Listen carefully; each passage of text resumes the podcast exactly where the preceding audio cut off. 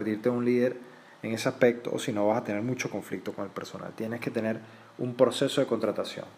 Sencillo, pero no, que yo tengo son tres empleados, si tengas uno, tienes que hacerlo. Te lo recomiendo, te va a ahorrar muchos problemas.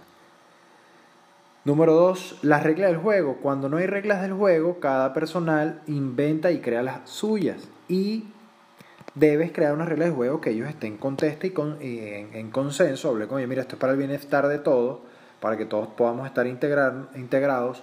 Y si todos jugamos las mismas reglas del juego, creo que vamos a fortalecernos más la unión y, y vamos a avanzar. Número tres, que firmen ese compromiso de cumplimiento de las reglas del juego y por supuesto le vas a hablar lo que el ingreso que van a obtener, si vas a dar comisiones y todo, y que estén de acuerdo. Y le dices en esa regla de juego que si el incumplimiento más de tres avisos, le dices amonestaciones, o eh, le vas a activar una carta que, es de alerta de despido, de que si no reflexiona sobre su conducta, lamentablemente el finiquito laboral, pero el finiquito de la relación laboral. Pero esto tiene que estar todo antes de iniciar, después es tarde, después olvídalo, ya estás en el problema. Ah, te pasa que uno, dos, tres llaman la atención, el trabajador se enfurece, tal, tú dices, mira, lamentablemente tenemos que despedir.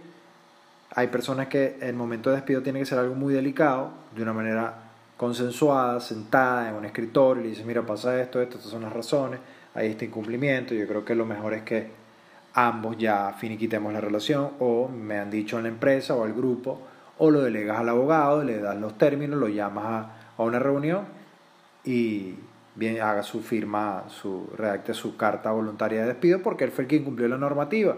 Claro está, tienes que tener una medición instrumentos de desempeño. Tú me escribes y yo te puedo enviar mucho de cómo medís ese desempeño, esa conducta, ese, ese trabajador.